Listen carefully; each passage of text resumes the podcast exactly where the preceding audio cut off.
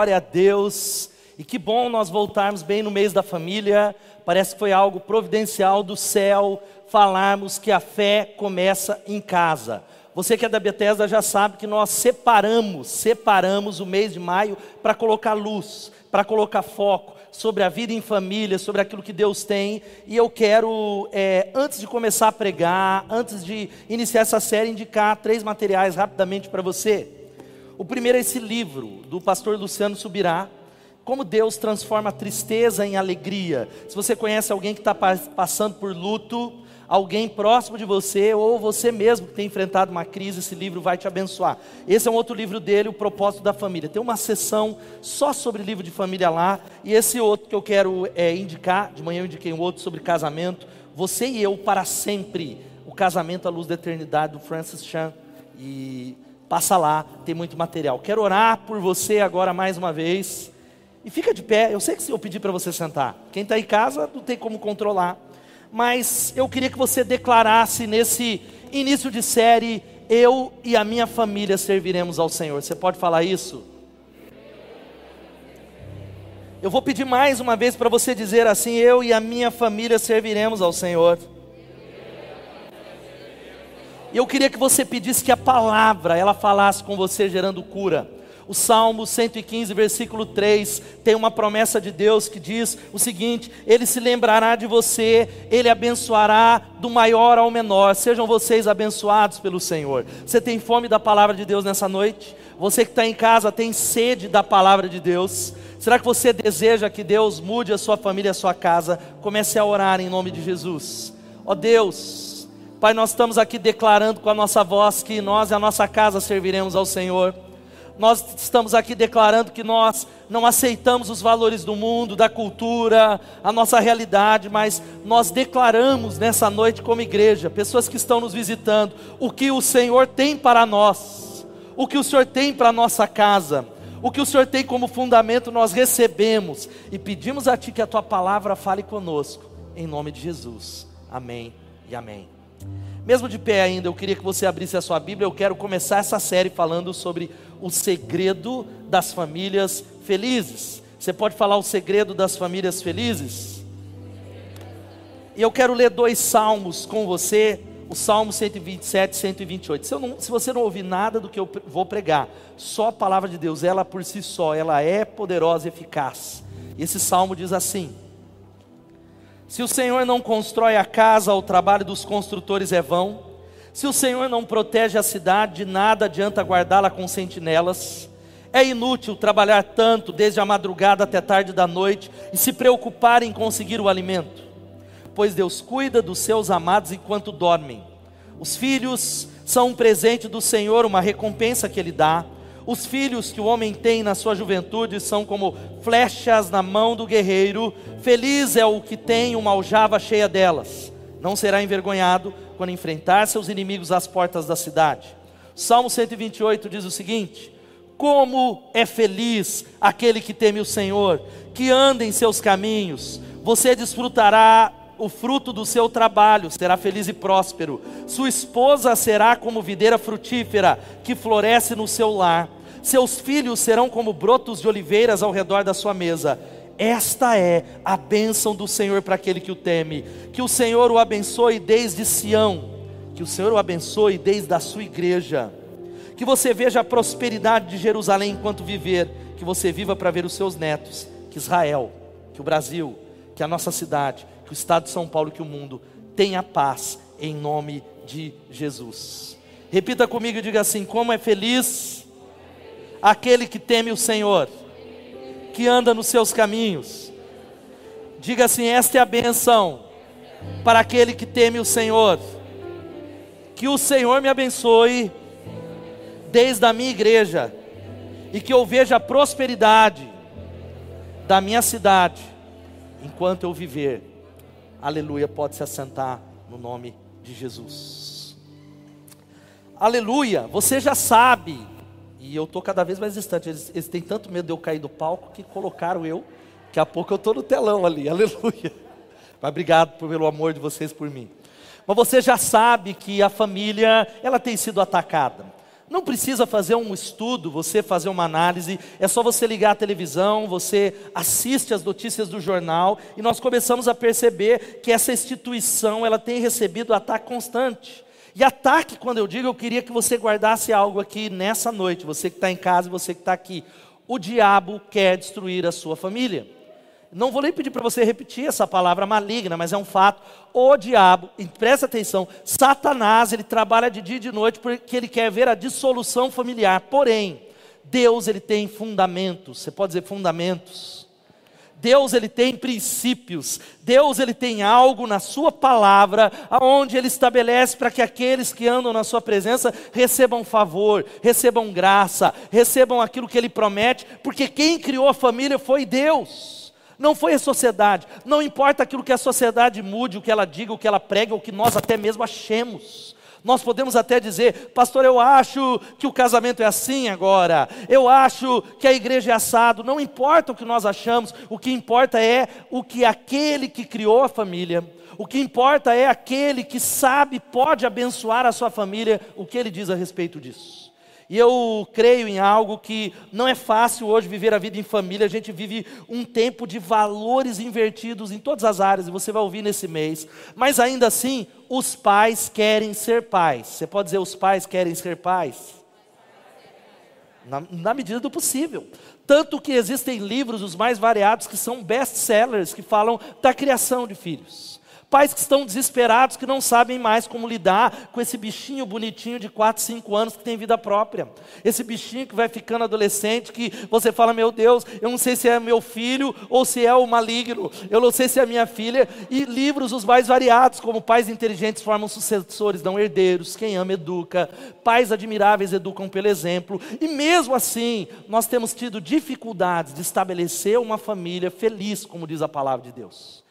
E é só você observar, eu quero tentar ser rápido sobre dados. Alguns dados sobre a família. Todo ano eu tento repeti-los e atualizá-los, que vai aparecer aqui. Primeiro, em 1960, um pouco mais de 500 mil casados não oficialmente viviam juntos. Em 2019, no entanto, esse número chega a mais de 8 milhões que vivem juntos sem ter um vínculo formal. E qual é o engano do diabo? Talvez muitas pessoas dizem, o que importa é o amor, pastor, é só um papel. Mas quando se trata da instituição mais importante, a instituição que foi criada por Deus, nós agimos dessa maneira, mas agora quando se trata de alguém comprar um carro, eu não vejo ninguém falar assim: olha, eu comprei um carro, mas eu não quero pôr no meu nome, porque é só um papel eu comprei uma casa, mas eu não vou passar ela no meu nome, porque afinal de contas o que importa é que a casa é minha. Não, aquilo que nós valorizamos, nós oficializamos, mas quando se trata do casamento, nós brincamos com aquela instituição que é sagrada. Outra, as famílias chefiadas por pais ou mães solteiras é a que mais cresce. Um pesquisador relatou que 94% das cenas de sexo mostradas na televisão se dão entre pessoas não casadas. Nós começamos a achar isso absolutamente normal. E quando alguém prega uma coisa diferente como essa, nós assustamos. Nós dizemos, é, é, é uma igreja que não está entendendo o tempo que nós vivemos. Outra, outro dado, o estudo do censo americano não é diferente no Brasil verificou que a maioria dos primogênitos nasce fora do casamento, fora da relação conjugal. Outra coisa, cerca de um milhão de divórcios acontecem nos Estados Unidos e no Brasil, é por volta de 800 mil a 900 mil a um milhão de divórcios. Os casamentos estão terminando com facilidade. Por exemplo, o aumento do número de divórcios aumentou no Brasil em 246%. E não há como dizer que não há consequências. Nós somos uma nação onde filhos são filhos de pais divorciados e que carregam tantas consequências e sequelas de famílias que são destruídas. Em Piracicaba houve um aumento de 45% só na pandemia no número de divórcios. A presença, preste atenção, isso é uma constatação. Existem pessoas que estão no segundo casamento, Deus deu graça, reconstruiu, restaurou, porém, a presença de padrasto ou madrasta na família é o melhor indicador ou maior de risco de abuso infantil já descoberto. Vide o caso do menino Henry Borel. Isso é uma realidade que é um efeito colateral. Outra coisa, em 2018 foram realizados 500 mil abortos do Brasil e mais de 55 milhões no mundo todo. Onde nós ouvimos um discurso que não tem a ver com a Bíblia, você não pode esquecer. Aqui é uma igreja, quem pode dizer amém? de quando nós vamos para o Antigo Testamento, existe um Deus chamado Moloque. Se você não ouviu, um Deus chamado Moloque é um demônio. O demônio não morre. O demônio ele muda de nome, mas o demônio é um ser espiritual que vive ainda. Ele se satisfazia através do sacrifício de crianças crianças eram sacrificados, esse espírito chamado Moloque ainda atua na nossa sociedade, ainda é satisfeito através disso. Outra coisa, suicídio é a segunda causa de morte entre jovens de 15 a 29 anos. Cerca de um terço de todos os adolescentes nos Estados Unidos e no Brasil não é diferente, já pensaram na possibilidade de suicidar. Nós fizemos uma pesquisa um tempo atrás no nosso antigo é, Evolution e uma grande parte dos nossos adolescentes falaram, escreveram sem se identificar. Eu já pensei em suicídio, eu já pensei em tirar a minha vida. Outra coisa, numa pesquisa feita pela internet, 51% dos participantes responderam sim à seguinte pergunta: A instituição religiosa que você frequenta deveria abençoar cerimônias de união conjugal entre pessoas do mesmo sexo? E nós estamos falando da igreja. Qual é o grande problema nisso tudo? Tudo. Que não importa o que você acha, não importa a sua opinião, não importa a opinião da mídia, não importa a opinião do pastor, importa o que Deus diz sobre como uma família tem que funcionar. Quem pode dizer amém? Nós podemos fazer o que nós desejarmos. Nós podemos seguir qualquer direção, você é livre, mas o fato é que nós não experimentaremos aquilo que o Salmo 127 e o Salmo 128 nos promete. O texto está falando sobre se o Senhor não construir a casa, se o Senhor não edificar a, o seu casamento, sua vida financeira, se o Senhor não for aquele que fundamenta, se a palavra não for o centro, se a palavra não for obedecida, em vão é o trabalho daqueles que a edificam, em vão é o nosso trabalho. A Bíblia está dizendo que você pode até trabalhar, trabalhar, trabalhar e obter sucesso de acordo com o mundo. Você pode estar na melhor casa, você pode ter o melhor carro, você pode, sabe o que, que acontecer? Ter tudo que você deseja, mas vai ser em vão, a Bíblia está dizendo. A Bíblia fala uma série de coisas, e chegando no Salmo 128, a Bíblia fala algo extraordinário, presta atenção. Como é feliz, você pode dizer como é feliz? Como é feliz aquele que teme ao Senhor e anda nos seus caminhos. Quem pode dar um glória a Deus? Essa é a busca do mundo. Essa é a busca. Quantos querem ser felizes e quem está em casa diga, eu quero é ser feliz. Tem um samba antigo, né? O que eu quero é ser feliz. Né? Lembra disso aí que é antigo? A gente quer ser feliz. Mas você, o engano, sabe qual é o engano do mundo? De que nós corremos o nosso caminho para ser feliz, mas a Bíblia está dizendo que bem-aventurado, verdadeiramente feliz, é aquele que teme ao Senhor e anda nos seus caminhos. E há algo que, falando de tantos efeitos colaterais da família, 22 milhões de brasileiros assumem que consomem pornografia. É um número muito maior, 76% de homens, há casamentos terminando, porque não há intimidade. Tem criança aqui no salão, vou ter que pregar, põe, põe a mão nos ouvidos deles. É, não há intimidade sexual, mas eu quero conversar com você quais as atitudes necessárias para que uma família seja feliz. Quais são os princípios que eu preciso praticar para que a minha família seja feliz de acordo com a Bíblia? Em primeiro lugar, faça uma análise da sua família. Você pode dizer, faça uma análise da sua família. Essa é a primeira coisa que a Bíblia está dizendo. A Bíblia está dizendo que, olha, você pode estar bem, e, e nós estamos falando de algo não é o sentimento, ou melhor, não é o amor que sustenta o compromisso, é o compromisso de um casal que sustenta o amor. E por que, que eu estou dizendo isso? Que se não houver uma aliança, eu olho para minha esposa e digo, eu estou comprometido para sempre, divórcio não entrará na nossa mesa, nós não colocaremos aqui, apesar dele acontecer por fatalidades, mas por que, que eu estou começando a dizer isso? Que mesmo um casamento onde o compromisso sustenta o amor, nós precisamos constantemente avaliá-lo. E avaliá-lo não é para ver, ah, será que eu fico ou não fico, mas para melhorar, porque um casamento ele pode ser ainda melhor, quem pode dizer amém? Um casamento ruim pode ser curado, uma família disfuncional pode ser restaurada, e uma família que tem vivido a bênção de Deus, ela ainda pode viver de maneira ainda mais intensa, poderosa, plena, como diz a palavra de Deus. Quem crê nessa palavra, diga amém. É por isso que o texto vai dizendo: se o Senhor não constrói a casa, o trabalho dos construtores é vão. E eu pergunto para você que está aqui em casa: como é que está a sua casa, meu irmão? Como é que está o relacionamento com seus filhos, com seus pais? Como é que está questões que talvez nós vamos jogando debaixo do tapete, falamos, eu não posso mexer nisso, porque se eu mexer vai feder, e se eu feder vai dar problema. Então nós vamos passando por coisas que vão cobrar a conta lá na frente. Lá na frente, porque uma hora a conta vai chegar.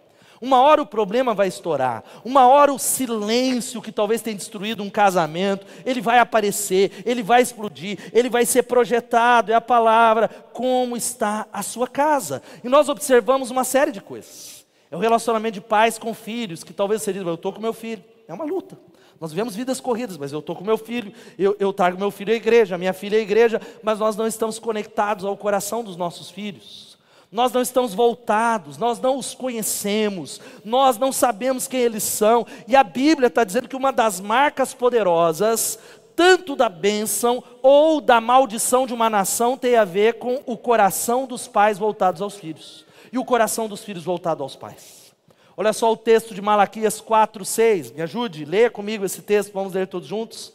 E ele são dos pais se voltem para os filhos e o coração dos filhos para os seus pais. Do contrário, eu virei e castigarei a terra com maldição. A Bíblia está dizendo que uma marca poderosa da ação de Deus, de que quando Deus ele abençoa, quantos querem ser abençoados aqui? Digam amém.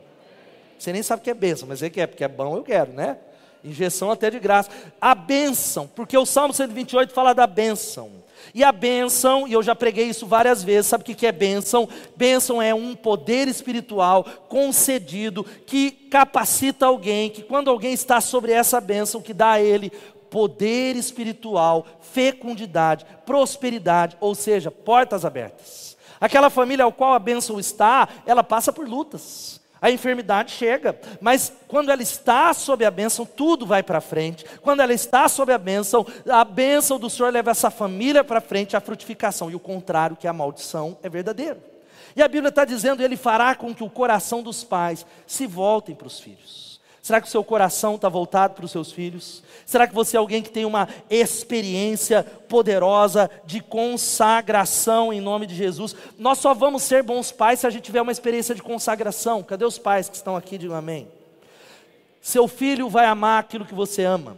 Não adianta você querer que o seu filho adolescente ame a Jesus, ande com Jesus, valorize a igreja, se você não valoriza a igreja se você não ama Jesus, se Ele não vê você se dobrar em oração, se você não tem vida devocional, se Ele sabe que você é um crente, um bom crente, mas a Bíblia não é o centro da sua casa. Ele não, não entende, ele diz: Meu pai, ele ama a igreja, mas ele não, essa religião dele, ou isso que ele vive, eu não sinto poder. Nós só conseguiremos influenciar os nossos filhos amando profundamente, trazendo Cristo para o centro da igreja. Quem pode dizer amém?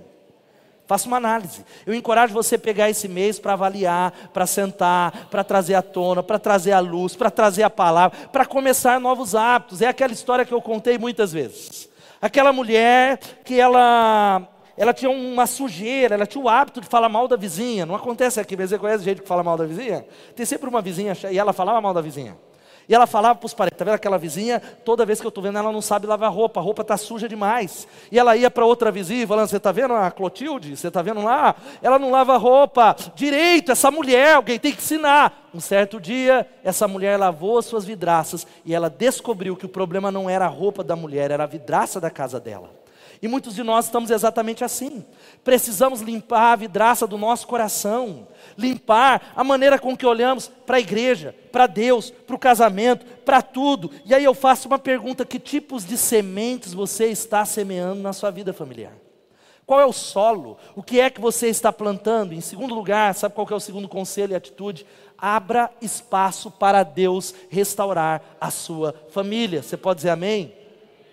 Abra espaço para Deus restaurar. A Bíblia está dizendo: se o Senhor não edificar a casa, o trabalho dos construtores é em vão. Se o Senhor não proteger a cidade, de nada adianta a sentinela guardar. É inútil trabalhar, trabalhar, trabalhar, trabalhar, trabalhar, trabalhar, trabalhar e se preocupar em conseguir o alimento, porque Deus cuida dos seus amados enquanto dormem. Uma outra versão vai dizendo que enquanto nós dormimos, Deus nos dá o pão. Quem pode dizer glória a Deus?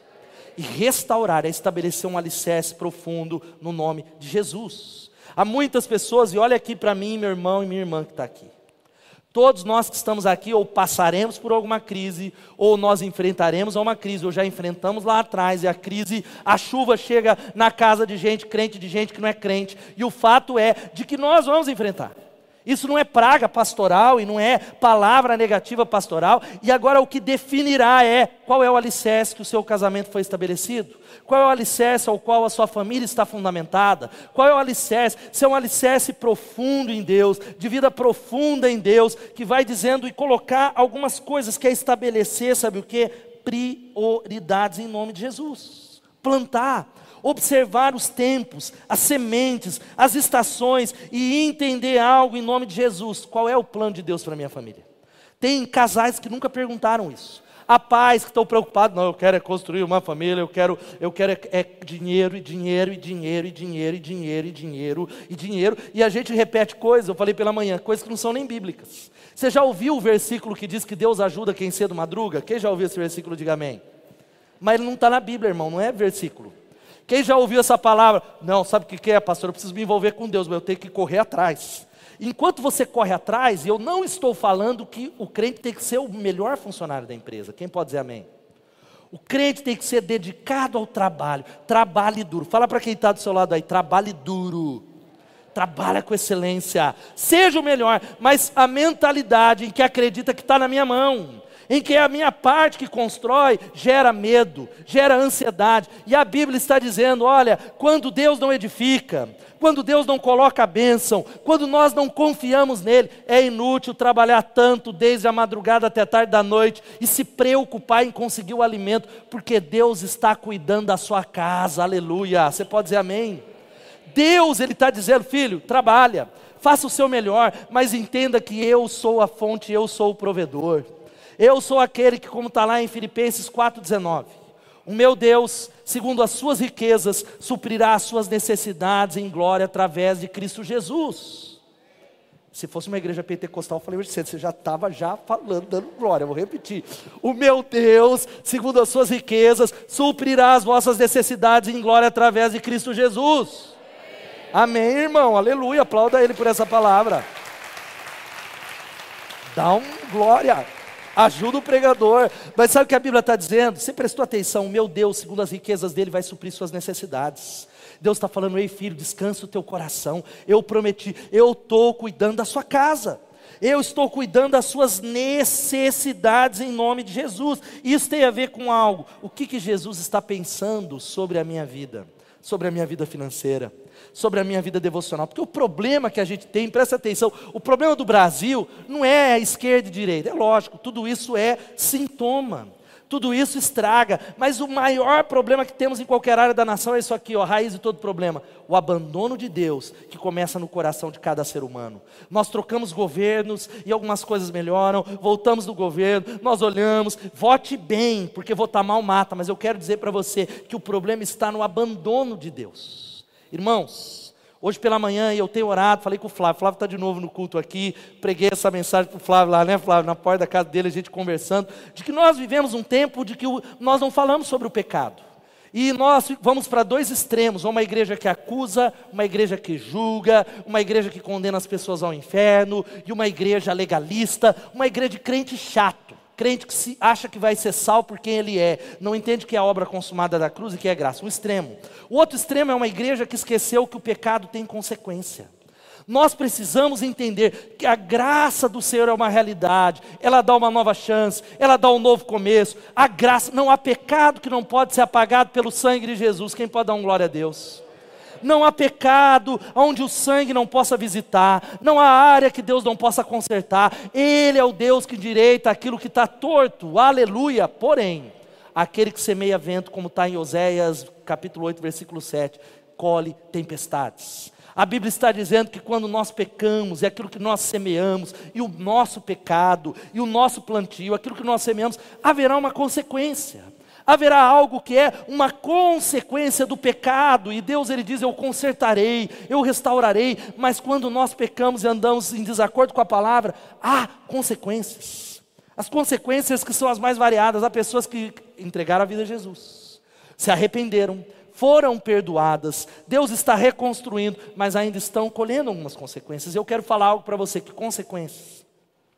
Elas, quando nós estamos passando por elas, elas são tempestades, nós passamos por elas sozinhos. Isso não é que a igreja vira as costas, é para o Totti, para o Jefferson, mas é porque a consequência é Deus trabalhando, é Deus ensinando, é Deus mostrando o quanto pecado gera morte, é Deus falando: ei filho, afaste do pecado, ei filho, o pecado não é brincadeira, não brinque com o pecado, afaste, busque, e isso acontece, não há como, e a gente pensa: o pastor não me ajudou, a igreja me abandonou, me deixaram para lá, mas você terá que passar, mas sabe qual que é a boa nova? A tempestade tempestade vai passar em nome de Jesus. Você pode dar um glória a Deus? Ela passará, nós cresceremos, mas essa é a raiz de todo problema. Terceira coisa e penúltima, sabe qual que é o conselho? Assuma a responsabilidade de influenciar a sua família. Fala para quem está do seu lado, assuma a responsabilidade. É claro, existe Deus estabelece pais, a liderança, a esposa e os filhos, mas talvez os filhos que estão aqui, os pais não são crentes. Assuma a responsabilidade de influenciar a sua casa. Talvez você, marido, é só, sua esposa não é crente. Assuma a responsabilidade de influenciar a sua casa. Talvez você, esposa, diz: meu marido é quase o Satanás, ele não é crente. Assuma a responsabilidade de influenciar a sua casa. Agora, se há homens em que a família serve ao Senhor, assuma a responsabilidade de ser uma influência em nome de Jesus. Sabe o que significa isso? Viver de acordo com as prioridades de Deus para a nossa vida em nome de Jesus. Gente, não tem como Deus abençoar você. Você pode ir para a campanha de tudo que é igreja. Eu vejo, vezes, outro crente da nossa igreja, ele, ele ah, aqui está meio frio, vou lá para outra igreja da campanha. Ele vai, ele sente um arrepio, aí ele ora, ele sai, ele dá uma rajada de língua estranha, a vida dele volta à mesma porcaria, porque ele não entendeu. E aí ele vai no outro homem de Deus, e ele recebe uma oração, ele chacoalha e fala, agora vai. E a vida dele é a mesma porcaria, porque ele não entendeu, desculpe a expressão, de que a nossa vida prospera. E a nossa vida, ela começa a ser transformada quando nós vivemos assim assim: como é feliz aquele que teme o Senhor e que anda nos seus caminhos, louvado seja o nome de Jesus. Pode aplaudir a Ele por essa palavra. Não há como. Como é feliz, primeiro, aquele que teme ao Senhor, e temor é algo que é, uma, é o amor a Deus, é intimidade com Deus e a reverência a quem Deus é. É uma mistura, não é um medo, mas quem é casado aqui levanta a mão. Casado sabe isso. Eu não vou usar o Muriel, mas eu vou usar o Paulo, que a Greta não está aqui. O Paulo, ele ama a Greta. Ele tem intimidade com a Greta, mas ele tem medo da Greta. É essa a expressão do temor, isso vale para os homens que estão aqui. É, é, ela, é o temor. Como é feliz, como é verdadeiramente feliz aquele que teme a Deus. Agora eu conheço uma geração, e você que está aí de crentes da nossa igreja de gente que diz assim: Pastor, eu estou fora da igreja, eu não venho no culto. E eu encontrei, eu tenho encontrado muitos, um ano e dois meses de pandemia. É claro, paramos o culto agora oito semanas, e aí eu falo: Onde é que você está, irmão? Eu, eu, eu, não vejo você há um ano e dois meses. E você está rodando para tudo que é lugar: é festa, é chácara, é sítio, é, é churrasco, e no culto eu não vi você. Eu estou no online, pastor. Eu falei: Mentiroso, em nome de Jesus, você não está no online. Não, eu estou de vez em quando. Eu falei: Está nada, irmão. Você, você, com a sua boca você diz que ama Deus. E você tem um sentimento por Deus, mas como é feliz aquele que teme o Senhor e que anda nos seus caminhos. Quem pode dar um glória a Deus? Feliz é aquele que teme e diz assim: Eu ando, eu ando naquilo que Deus determina. Eu quero começar a pensar e ter um coração que pensa como Deus pensa. Não é perfeito, nós somos um bando de pecadores. Você que está em casa, você se acha melhor que o, o seu cunhado, sua sogra, você é pecador. É sujo. Mas sabe o que diferencia? Aquele que é quebrantado. Sabe o que é quebrantado? Ele é alguém que no trânsito, ele, um miserável cortou ele, aí ele buzinou, e ele não falou uma palavra torpe, mas ele pensou uma palavra ruim na cabeça, falou, tomar aquele, você receba o que você. Quem já pecou no trânsito aqui, levanta a mão. Só o pastor da igreja já pecou no trânsito? Eu tenho uma tática para não pecar no trânsito, é sério. Antes de entrar no carro, Jesus transformou muito. Eu oro e falo, Espírito Santo, me conduza, põe os anjos à direita e à esquerda. É verdade, é paz. Senhor me coloca. Mas nós pecamos, nós erramos. Mas o coração de um discípulo é aquele que diz: Olha, eu pequei, Senhor. É aquele que talvez a vida dele pode até financeiramente estar desconcertado, mas ele sabe que ele precisa voltar para Deus, ele precisa alinhar aquilo na direção de Deus, e o resultado da nação é esse. O resultado é assim, ó, abandono de Deus, igual famílias disfuncionais, igual a nação em declínio. Irmãos, vocês acham que o problema do Brasil é, é A ou B? E eu não estou falando que não tem que protestar, que tem uma série de coisas, e eu protesto, eu oro, eu oro por todas as instâncias do poder, mas o Brasil está em declínio porque é aqui, ó, começa no abandono de Deus, que gera famílias disfuncionais. Famílias disfuncionais são famílias que não funcionam de acordo com a palavra de Deus. E famílias disfuncionais, elas geram uma nação em declínio. Elas geram uma nação que está debaixo de maldição. Não importa quanta igreja esteja sendo aberta. Uma, uma nação que está indo de mal a pior. Uma nação onde o povo evangélico, ele olha para os púlpitos e há pastores que estão no quinto casamento, no quarto casamento, no terceiro casamento. E nós dizemos qual é o problema. O que importa é ser feliz. Ou aquele, ó, o que importa é isso, mas a solução está no Salmo 128. Tudo começa com Deus. Quem pode dar um glória a Deus? Como é feliz aquele que teme o Senhor e anda nos seus caminhos. Sabe o que é interessante? Olha o resultado aqui, ó, o Salmo 128. Um homem comprometido. Cadê os homens que estão aqui? Levanta a mão. Você sabe que a gente vive tempos tão difíceis que até o povo, será que eu sou? Não sou? Quem? Levanta a mão, irmão. E eu corro risco de ser processado. Ah, pastor Paulo fala: quem é homem aqui dá o glória a Deus. Amém. Homem comprometido é igual a um lar transformado, e um lar transformado resulta numa nação próspera. O problema da nossa sociedade é que os valores estão todos distorcidos e a gente mistura alhos com bugalhos. Nós falamos porque há um, um, país que é machista e é, porque tem pessoas que são machistas, nós vamos para o outro extremo e distorcemos os papéis. Existe um caminho melhor que Deus determinou em nome de Jesus. Você pode dar um glória a Deus? De homens que amam profundamente as suas mulheres e servem as suas mulheres, de homens que são modelo de humildade, de lavar os pés, de abrir o caminho, de segurança, que não são machistas, que entendem que as mulheres são iguais, e mulheres que estão numa submissão, e submissão é a missão de base, construindo uma só família em nome de Jesus. Essa é a família que Deus quer. Quem pode dar um glória a Deus? Onde há homens que são aqueles comprometidos com Deus, como diz o Charles Spurgeon. A felicidade de uma família está intimamente ligada à piedade do homem que a governa. Você pode dizer amém ou não? Mais uma vez, homens, eu quero bater nos homens aqui, aleluia. Nem quero, depois disso aqui, você nem levanta a mão, né? Não, agora melhor ficar quieto. A felicidade de uma família está diretamente ligada à piedade do homem que governa ela. Ei, homem, a responsabilidade de puxar o crescimento espiritual da sua família é sua. A responsabilidade de levantar um altar, de ensinar os seus filhos, de dizer: olha, eu quero que o Senhor faça algo no meu casamento em nome de Jesus. É uma, algo tão poderoso que a gente vai fazer muito nesse mês algo que está aqui em Deuteronômio 6, 6 e 7. Me ajuda a ler aí, por favor. Vamos ler todos juntos? Estas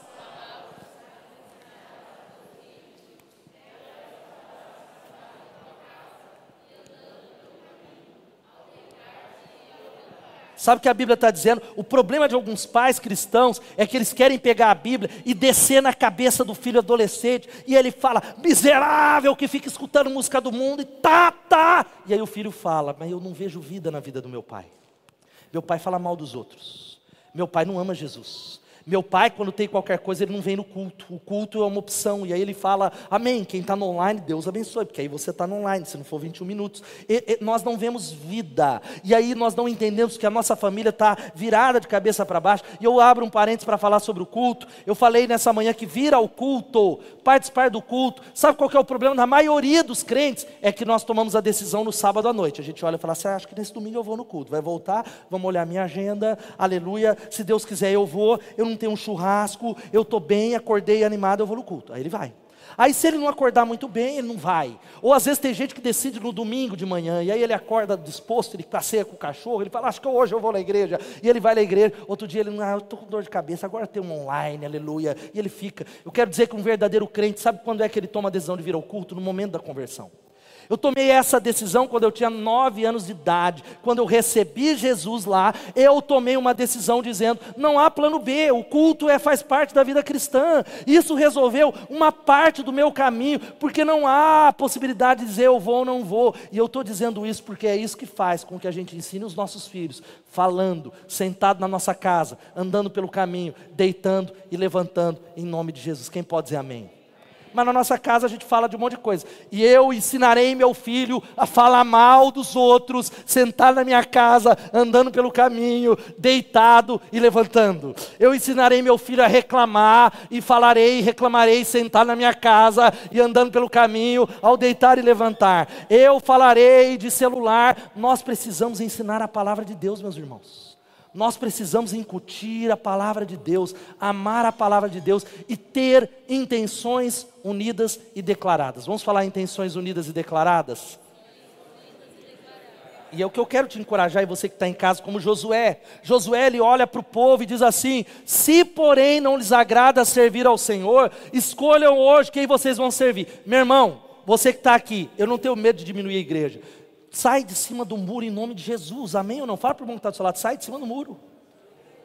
Sai. Tem crente e jovem, e eu não estou falando daquele que está querendo Deus, e está fraco, e está lutando. Falando daquele cara de pau, hipócrita. Aí ele está dia na igreja, ele, ah, pastor, estão aí. Se, porém, querido, é uma decisão, não lhes agrada servir ao Senhor, escolham hoje a quem irão servir, se aos deuses que os seus antepassados serviram além de Eufrates, ou aos deuses dos amorreus em cuja terra vocês estão vivendo mas eu e a minha família serviremos ao Senhor, louvado seja o nome de Jesus. Você pode declarar isso, pode aplaudir a Ele por essa palavra.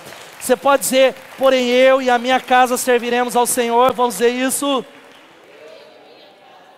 Diga mais uma vez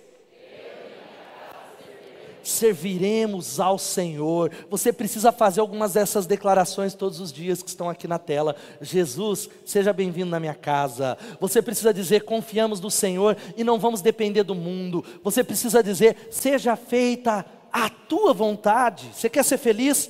Como é feliz aquele que teme ao Senhor e que anda nos seus caminhos, porque a vontade de Deus é boa, perfeita e agradável. E a última coisa nessa noite, sabe qual é?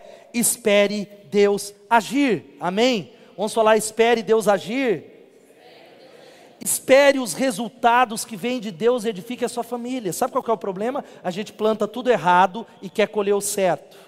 A gente faz tudo errado fala, oh Deus, e Deus ele é o Deus da misericórdia, mas nós não entendemos porque há colheitas. E existe um outro lado, nós fazemos e lemos o salmo e oramos e declaramos, mas nós não acreditamos.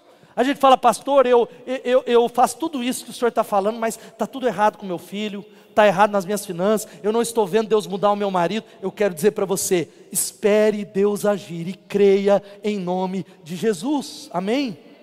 Confie, continue confiando. A Bíblia está dizendo que como é feliz aquele que teme o Senhor e que anda nos seus caminhos. Edifique a sua casa. O texto ele tem promessa. Sabe o que a Bíblia está dizendo aqui?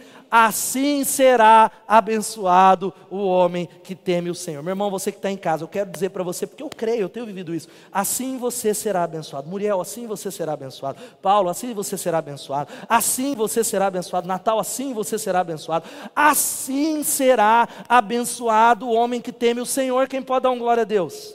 Em três áreas. A Bíblia está dizendo: no trabalho, a esposa, o marido e os filhos, nós seremos abençoados em nome de Jesus. Não é bom demais para ser verdade, meu irmão?